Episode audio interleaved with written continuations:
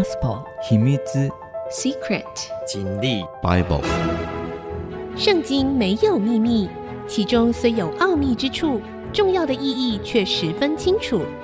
请听曾阳晴为你解密。这里是 IC 之音竹科广播 FM 九七点五，欢迎您收听《圣经没有秘密》，我是主持人曾阳晴哈。那这个节目呢，同步在 Spotify、还有 Podcast、Apple Podcast、Google Podcast 都有上架。呃，如果您在 Podcast 上面收听的话，欢迎您按一下订阅，就会每一集收到我们的节目，收听很方便。嗯，喜欢我们的节目，也欢迎到 Podcast 给我五颗星呢、啊，并留下你的心得，给我们支持，给我鼓励啊。好，上一次呢，节目讲到了哈，大卫的政权祸起于萧墙之内啊，他的儿子亚沙龙哈叛变啊，想要篡位，逼迫亚大卫王呢，带着家眷，带着一群忠心耿耿效忠于他的啊佣兵还有军队呢，就逃出了王宫啊。那这时候亚沙龙准备呃这个追兵啊，所以。大卫呢，就到了马哈念，渡过约旦河，到了马哈念。他从耶利哥城出这个呃出去以后呢，过了约旦河，往北走啊，往北走大概有差不多四十几公里，就到了马哈念这个城市哈。结果呢，亚沙龙和跟随他的以色列人也都过了约旦河追啊啊，亚沙龙呢就立亚玛撒做元帅。代替约押，亚玛撒跟约押两个人呢，约押是大卫王的元帅哈。那亚玛撒呢，跟约押两个人其实都是押沙龙的表兄弟，他们的妈妈不一样，妈妈哈，但是呢，他们的妈妈都是大卫王的姐妹哈，姐妹。好，这个押沙龙呢，和以色列人都安营在基列地啊。基列呢，呃，这个一样啊，这个从。耶利哥呢，过了约旦河以后啊，往东北角上去。基列离现在大卫王所在之地马哈念呢，大约只有二十公里啊，所以两边呢就开始对峙了。好，那其实很快啊，你可以感觉到哈，亚沙龙这个步步进逼啊。大卫到了马哈念，亚门族的拉巴人拿辖的儿子朔比，罗底巴人。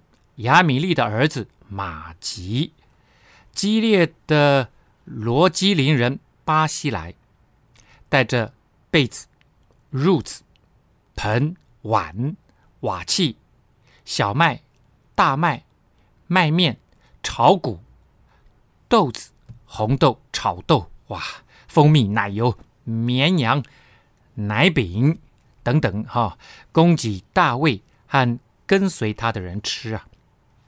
他们说：“民在旷野，必饥渴困乏啦。”好了，这边前面讲到三个人，哈，一个是朔比，朔比是谁呢？亚门族的拉巴人拿辖的儿子朔比呀。好，之前我们讲过了哈，大卫在他登基没有多久，打了一次周边的这些列国的仗啊，但是呢，他跟亚门人的关系其实还是不错的啊。后来呢，是哈嫩。哈嫩呢，原先的亚门人呃的王呢过世了，他的儿子哈嫩啊就拒绝大卫的慰问啊，而且认为大卫派来的使者呢啊其实是要来探听军情的啊，看看我们这个整个王位的交接是不是产生了动乱，想要来这个探听啊我们国家的局势啊。所以呢，就后来就跟大卫打了一大仗哈，当然被大卫打得这个头破血流哈，打得很很大的一个败仗啊。那那个时候的君王哈嫩的弟弟就是这个朔比啊，所以呢，亚门族啊，这个亚门国里面有人其实跟大卫还保持着非常密切而且友好的关系啊。好，那这个是朔比啊，这个罗底巴人呐，亚米利的儿子马吉啊。玛吉呢，其实他一直在服侍啊前往扫罗这个家族的后代米非波设啊。米非波设之前说过，他因为在逃亡的时候呢跌倒了，那时候他才五岁，结果骨折了，也没有好好的这个呃呃，应该从马车上摔下来。骨折了，没有好好的医治，所以后来两两条腿就瘸了啊。那两条腿瘸了呢，都是马吉哈，当做他的贴身护士啊，男护士哈。直到他后来这个米菲波设被大卫王接到王宫里面去啊，王宫里面去。好，那激烈的罗基林人哈巴西莱，巴西莱这个名字啊，是亚兰人的名字啊，他是个很有钱的人呐。啊，算是今天叙利亚地区的有钱人啊。那显然哈，亚门亚门就是在加利利海、约旦河的东岸这一大片的地方，然后在外面就是这个叙利亚亚兰族的人啊。所以在这一大地区的跟大卫王很友好关系的人呢，他们带着各样的啊，这个不管是睡卧的被褥啦，啊，或者是吃的东西，特别是吃的东西，知道军队如果没有吃的东西，就根本别打仗了。这些都是年轻的士兵呢，天天要吃很饱啊，才能够有力气打仗嘛。啊，结果供给大卫哦，刚刚我已经念了好多大麦、小麦啊、炒股啊、蜂蜜啊、油啊、啊绵羊啊、奶饼啊，各式各样的东西哦，给大卫，这真的是及时雨啊。这人生最缺的就是及时雨啊！啊，雪中送炭不容易啊！啊，结果呢，他们说民在旷野必饥渴困乏了。所以大卫一定此时是他人生最低谷的时候，他看到有人伸出援手，他心里面一定非常非常的感恩呐！啊，非常的感恩啊！这时候的大卫应该是人生最低谷哈，从他犯罪。到这个被拿单提醒啊，他的先知拿单提醒，然后他跟拔示巴生的儿子死掉了。后来呢，上帝说你的惩罚必不能缺少啊。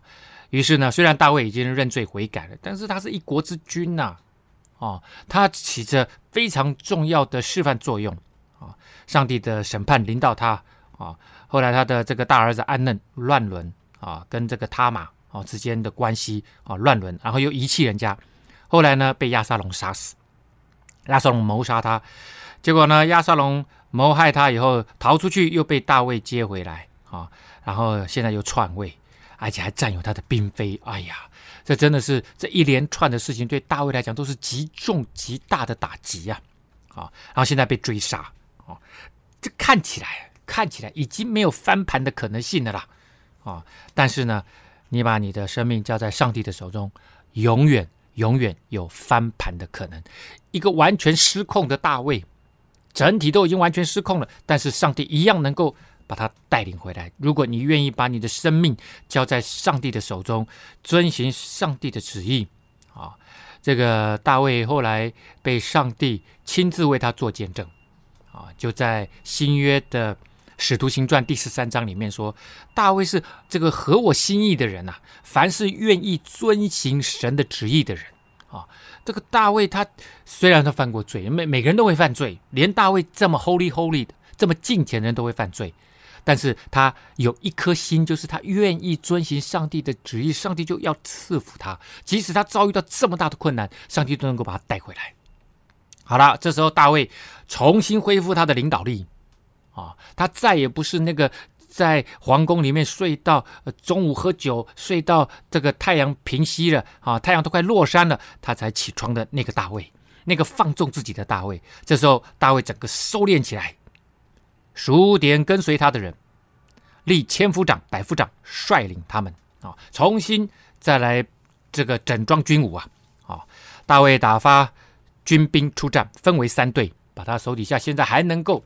有的部队呢，分成三队，一队呢在约押手下，啊，这本来就是他的大元帅哈；一队在洗鲁雅的儿子约押的兄弟亚比筛的手下，是三兄弟哈。最小的亚撒黑已经被杀了哈。好，那当然约押也已经复仇了，替他的弟弟复仇了哈。好了，这两兄弟呢各带一个军队，另外一队呢加特人以太手下啊，这个呢是佣兵啊，佣兵部队。大卫就对军兵说：“我必与你们一同出战。”啊，我跟你们一起打。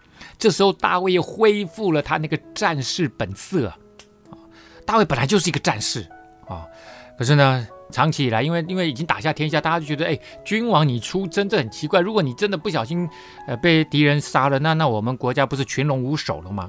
啊、所以呢，大卫他这一颗心又重新被燃起了，愿意身先士卒啊啊、他已经很久没有出征了，可是这时候你会发现，他真的整个都改变了啊、他这种愿意身先士卒的心，我相信对军队一定非常具有极大的鼓舞作用。好，我们先休息一下，稍后再回到节目的现场。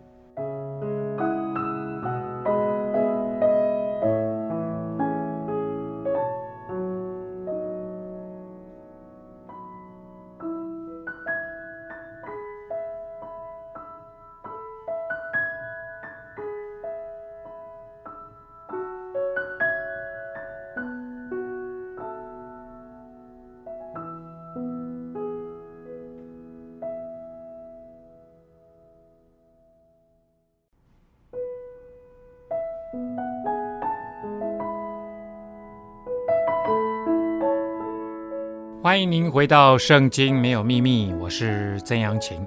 好的，刚刚上一段呢讲到了这个押沙龙追杀大卫啊，大卫呢整装军武啊，让这个手底下的士兵分成三队，约押、亚比筛、以太各率领一支部队，他自己说：“我率领你们。”但是呢，军兵却说：“你不可征战呐，若是我们逃跑，敌人必不介意。”我们阵亡一半，敌人也不介意，因为你一人强似我们万人，你不如在城里预备帮助我们就好啦。大卫当然不可能一人强似他们万人，大卫最强的部分就是他的号召力，他的领导力呀、啊。所以重点是军队不能够没有领导力呀，啊，不能没有领袖啊。而且大家都知道，这个所有的军兵都知道。敌人的目标其实就只约，只要杀你一个人，他们就搞定了。押沙龙就完成他的他的这个篡位目标了。还记得亚西多弗替亚沙龙出的主意，就是说只杀他一人。这个他指的就是大卫一人了。王向他们说，大卫王只好说了：“你们以为怎样好，我就怎样行吧。”因为大卫王一听，确实是这样。因为这时候真的是非常危急存亡之秋啊。哦，他的这个生死决定了这个篡位到底有没有成功。于是王站在城门旁，军兵或百或千的挨次出去了啊、开始出去出兵了啊、因为这时候其实押沙龙已经进逼了啊、他们准备要接战。可是接战的时候呢，大卫的军队还是非常有经验的啦啊、哦。啊，是王呢就嘱咐约押、亚比筛、以太啊、就说了。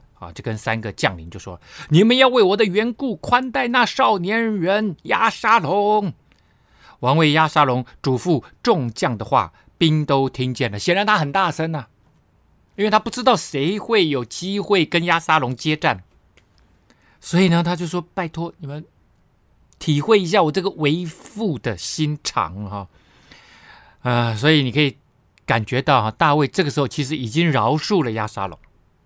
啊，即使他的儿子要他死，你知道这个做爸爸的人不忍心呐、大家都听见了啊，兵就出到田野，迎着以色列人，在以法莲树林里交战。哎，这个就是我刚刚说的啊。约押、亚比筛、以太，他们是先到这里的，一定先观察过附近的地形了，知道哪里最适合打仗。他们到了什么？以法莲树林里面交战。他们一定选择，因为你知道他的部队。可以把那个呃亚沙龙的部队引到这里来啊，因为亚沙龙是后到的，而且离他们还有二十公里。哦，攻到这附近的时候，他们一定会有一一小段这个接战的时候，一小个部队把他们引到这里来。可是呢，以法莲树林，以法莲他们原先的地图被上帝呢规范，他们其实是在约旦河西啊，也就是比较传统的。大部分的以色列人所居之地在西边，啊，那现在他们其实是在约旦河东在接战，啊，那这个以法莲的地业怎么会跑到这里来呢？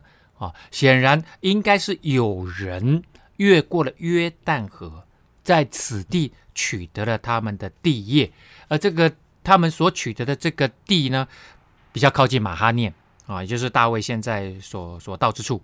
哦，那亚沙龙呢，他从基列攻上来，大卫的军队呢就故意把他引向这个以法莲树林里面交战，因为一进了这个树林里面，你不不管人多人少，就就整个就很混乱了。可是当时约押、亚比筛、以太他们知道要到这个地方来作战，所以他们的整个这个游击的作战的部署早就已经部署好了。以色列人败在大卫的仆人面前，那日阵亡的甚多啊，共有两万人。啊，这个以色列人呢，指的当然就是现在支持亚沙龙的这些部队。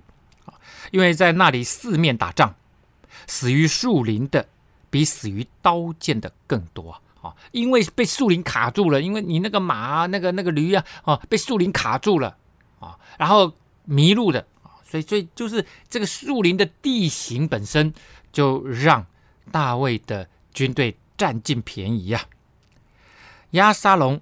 偶然遇见大卫的仆人亚沙龙骑着骡子从大橡树密枝底下经过，他的头发被树枝缠住，就悬挂起来，所骑的骡子便离他去了。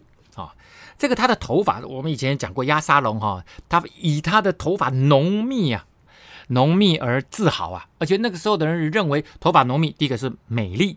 俊美，第二个呢，就是健康强壮，精力的来源啊。他每一年头发剪下来称一称有两公斤，哎呦不得了，我的头发很稀疏啊。我、哦、那个头发，你知道真的是浓密又粗啊，整个头发，就这时候呢，却成为他致命的缺点。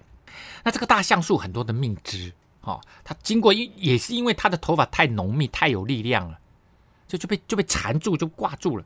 其实原文呢、在这里，只有他的头被树枝绕住，doesn't make sense，对不对？这不合理嘛？头怎么被树枝绕住，然后骡子就跑掉了呢？怎么会被悬挂起来呢？悬挂起来，所以看起来应该是头发。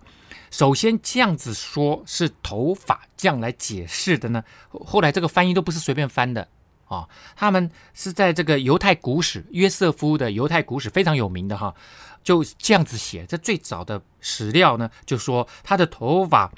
被树枝缠绕啊，所以最早的古史就已经这样去解释这一段了啊，所以一般来说应该是没有错的啦啊，应该就是这个意思。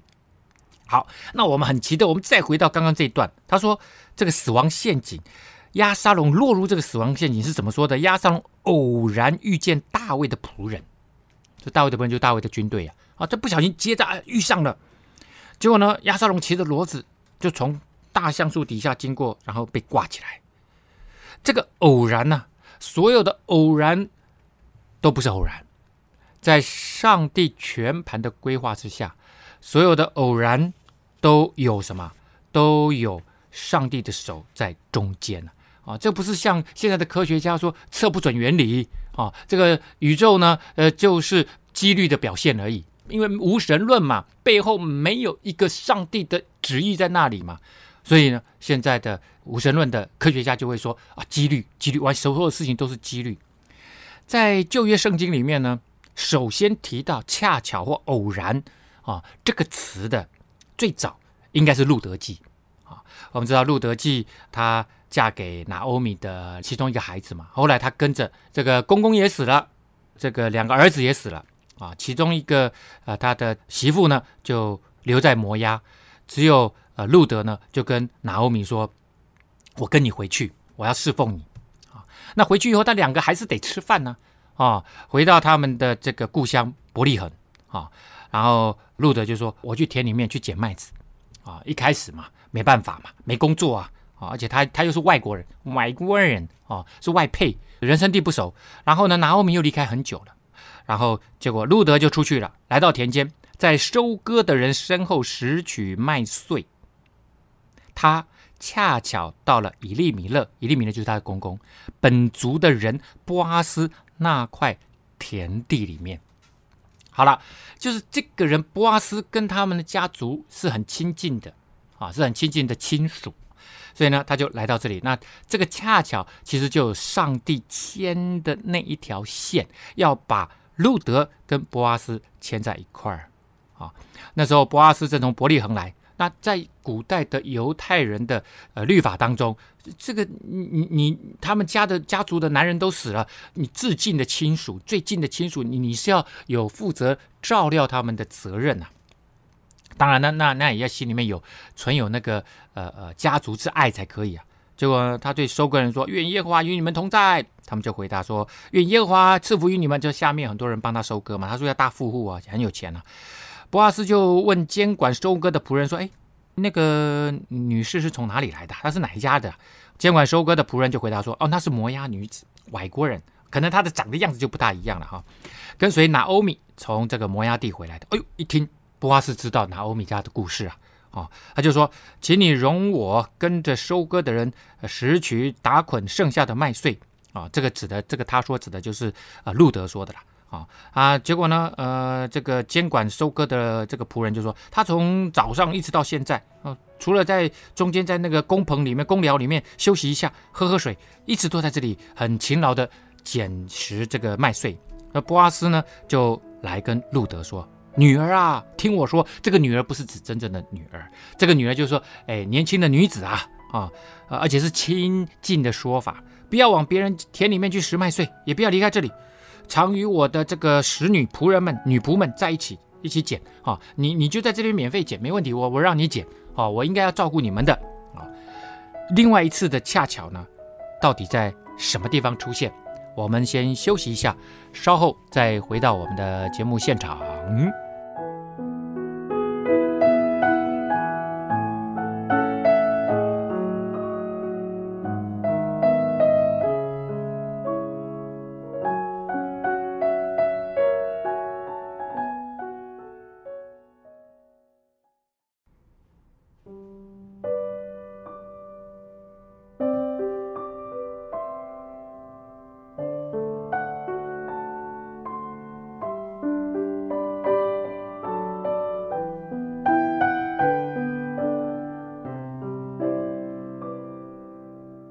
欢迎您回到《圣经没有秘密》，我是曾阳晴。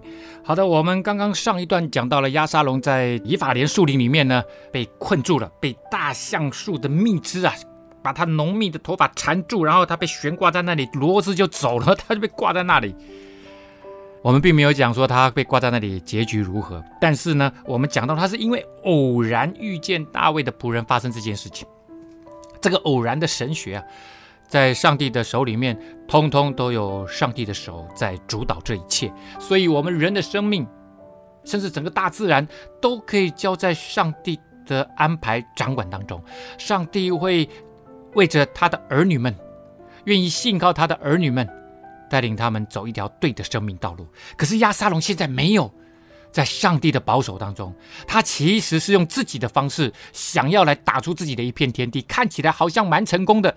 但是最终他还是落入上帝的审判之手，而大卫王愿意将他的生命交在神的手中、上帝的手中，他认罪悔改，继续跟随上帝。上帝要让他反转，所以这个偶然其实不是偶然，人看是偶然，在上帝看是有他的手在引导当中。刚刚我们说了，在旧约里面最早开始谈偶然恰巧的，就是在路德记里面。啊，他来到了波阿斯的田里面啊。波阿斯呢，后来啊，这个呃，越来越跟他们熟啦。然后回到家里面呢，拿欧米就问路德说：“啊，你今天在谁家里面捡这些麦穗，捡这么多啊？”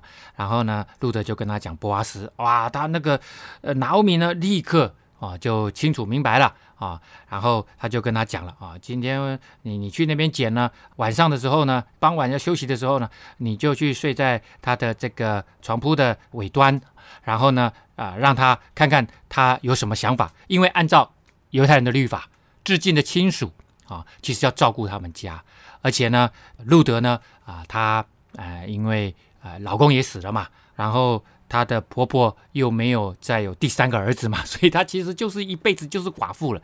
但是如果有人愿意接收他们家的产业，啊，就他们家的田地，他就必须也要照顾这个路德，要替以利米勒这个家族来存留后代，啊，所以呢，拿欧米就想到了这个方式，他就说：“你去试看看，看看他有没有这个心。”结果没想到波阿斯真的有这个心，他愿意买他们家的田地。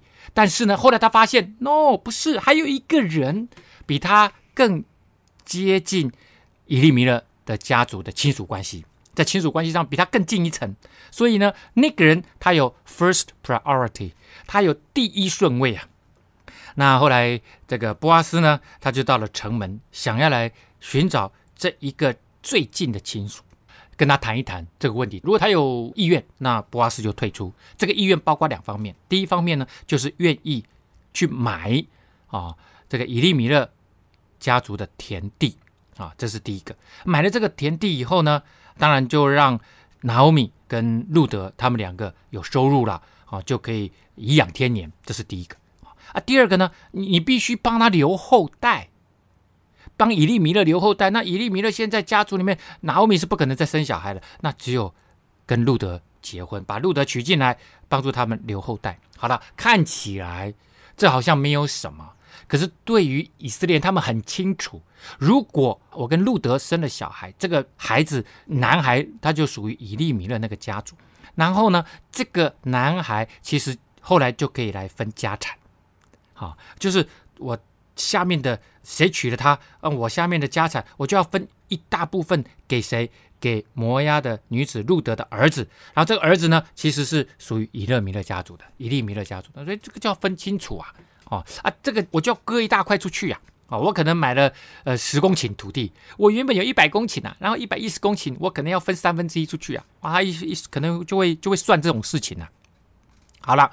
那波阿斯也不知道那个人现在人在哪里，以前又没有这么好的通讯设备嘛。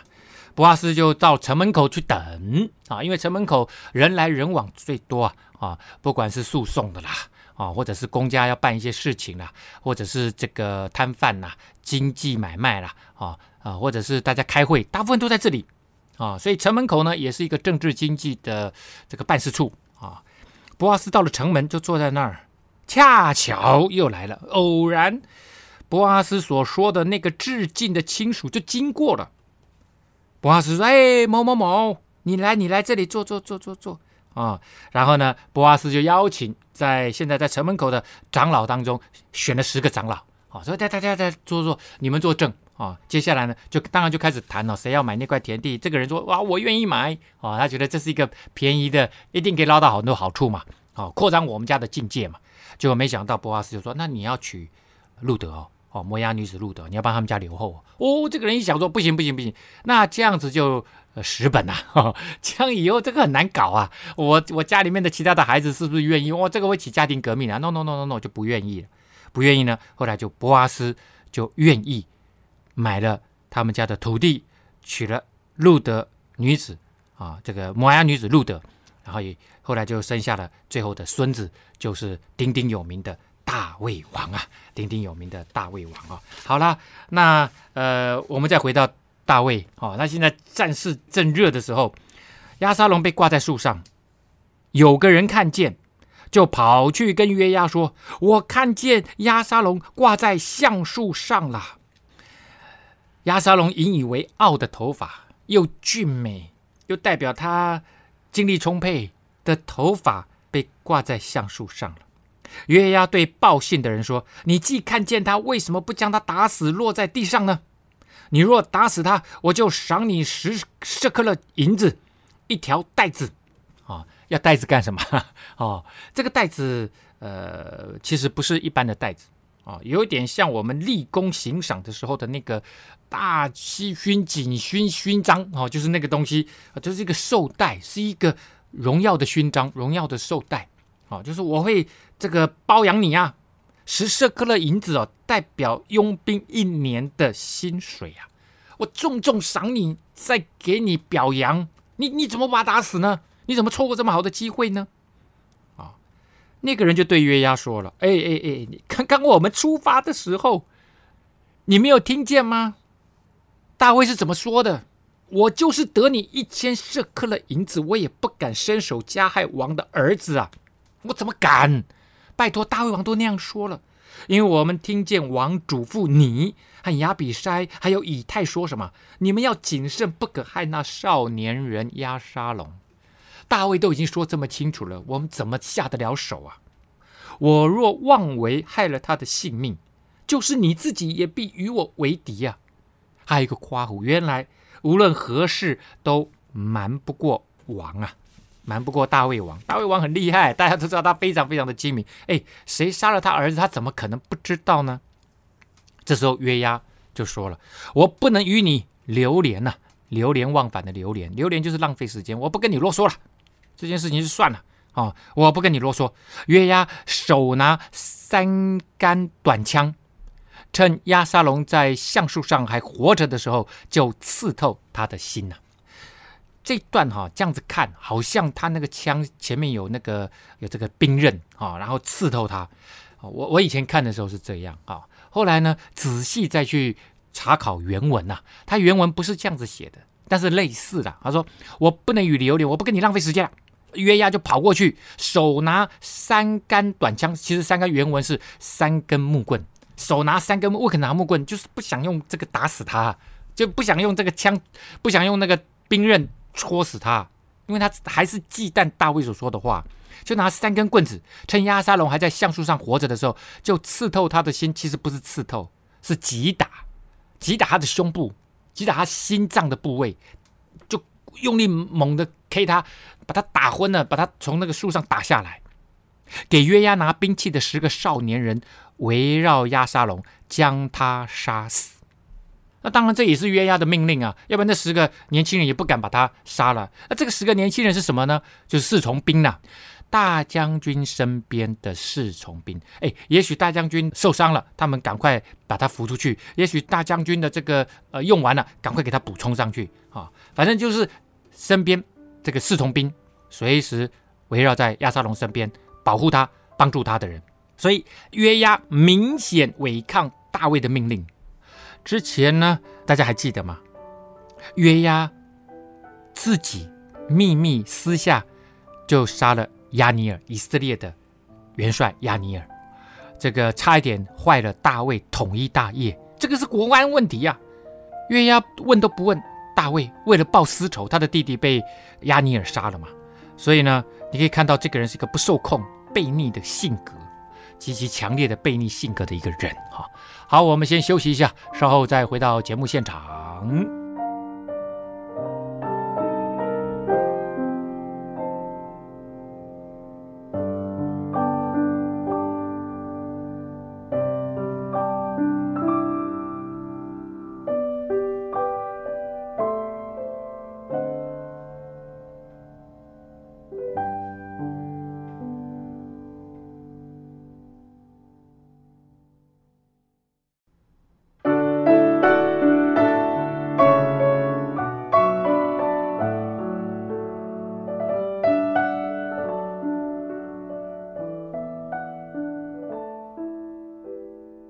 欢迎您回到《圣经没有秘密》，我是曾阳晴哈。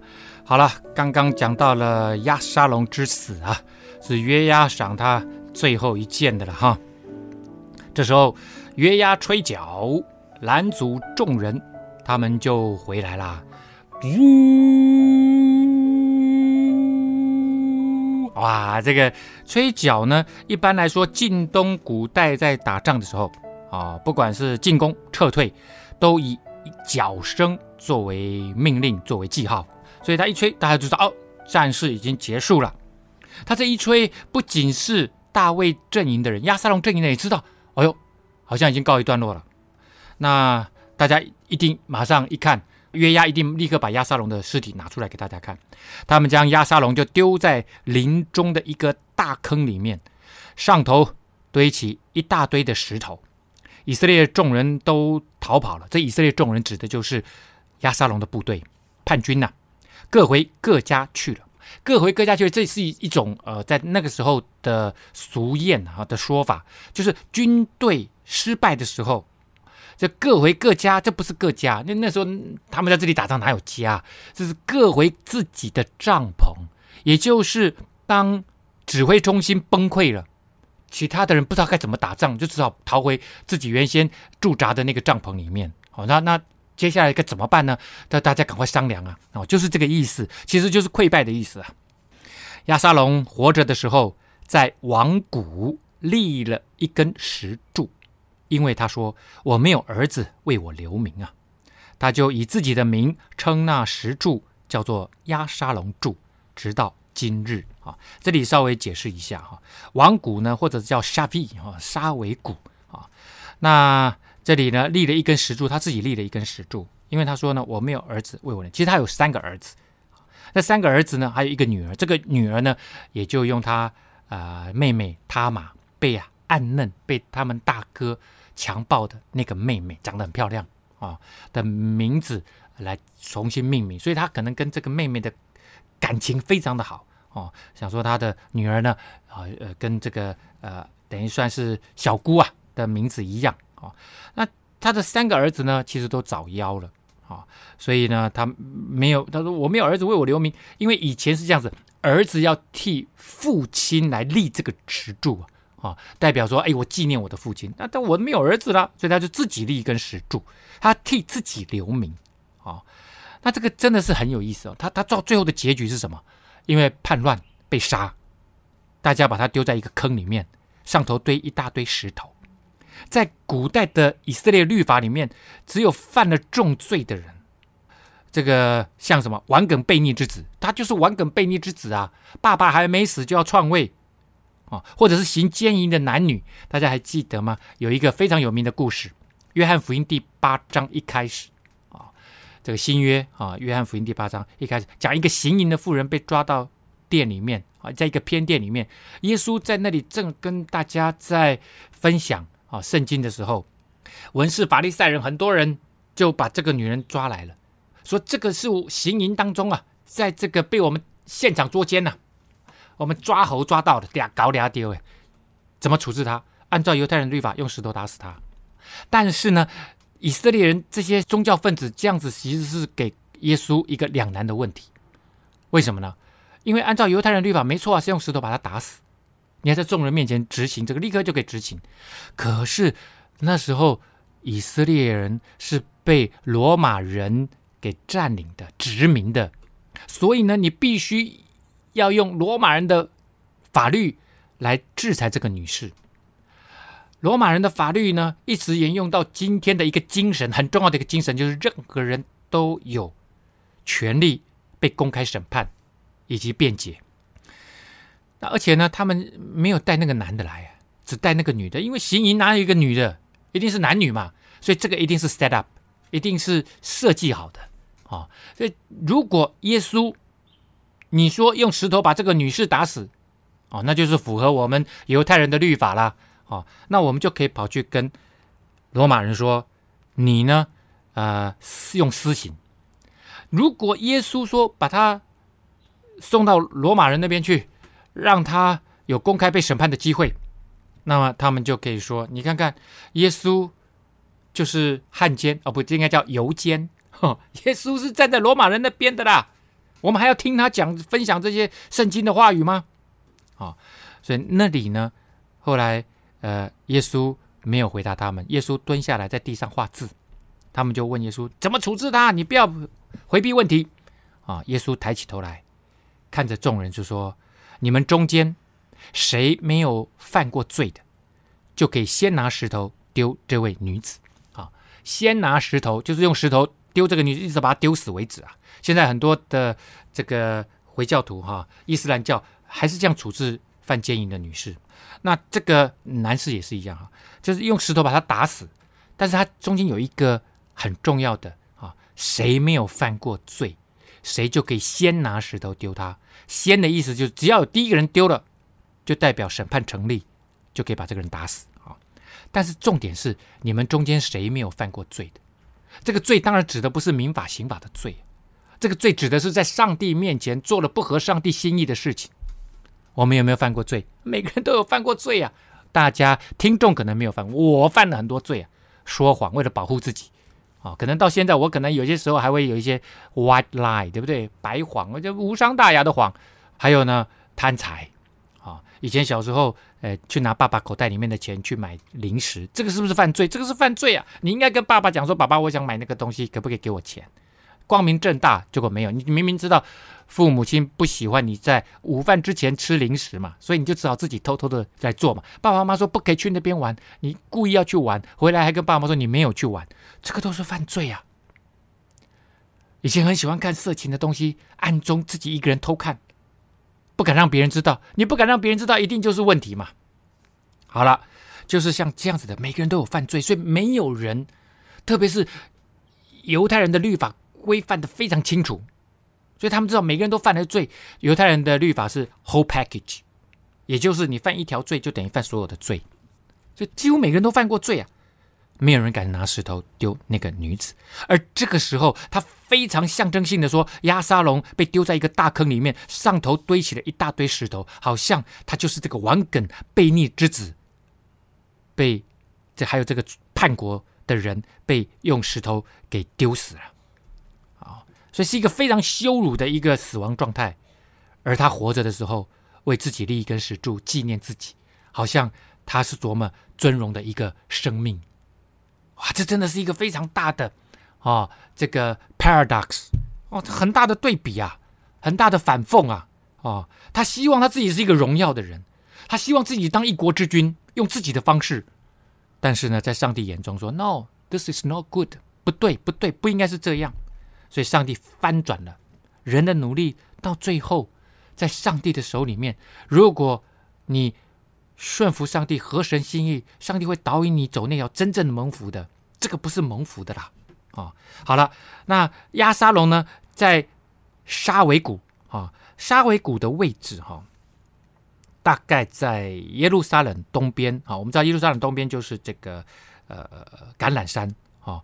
然后呢，它。呃，还没有上橄榄山之前呢，有一个新嫩子谷，哦，那它就在新嫩子谷，沙维谷王谷呢就在这里面，哦，那呃，大家还记得吗？之前哈、呃，他们大卫王啊、这个逃亡的时候啊、有年轻的撒督的儿子亚西玛斯，他啊、还有跟那个呃约拿单另外一个祭司的儿子，他们跑去传递军情的时候，其实就是在这个隐罗杰，隐罗杰就是在。吉伦西跟新嫩子谷的交汇处啊，这个其实就是王谷所在之处啊，王谷所在之处。那现在在那里呢，有一个它的看起来啊，有一根柱子，而且这根柱子呢，好像有一个他的坟墓。那他坟墓当然不在这里啦，他的坟墓在那个约旦河东啊。如果刚刚那个那个坑算是他的坟墓的话，所以呢，那个王谷里面那根柱子，那根柱子也是后来立的。那呃，那个坟墓呢，我们就姑且称它做衣冠冢吧。啊，那绝对不是他真正埋葬的地方。啊，好啦，那沙都的儿子亚西马斯就说：“容我跑去。”好，我们今天的节目呢，到这个地方就告一段落了。啊，节目的尾声也跟大家分享。啊，节目除了在 IC 之音官网 AOD 啊随选即播以外呢，也同步呢在 Spotify 啊。还有 Podcast，Podcast 呢，当然 Apple 啊 Podcast、Google Podcast 都有上线。欢迎您上 Podcast 搜寻《圣经没有秘密》，记得按下订阅，给我五颗星的评价哦，让你不错过每一次的节目。今天节目到这个地方告一个段落，谢谢收听，拜拜。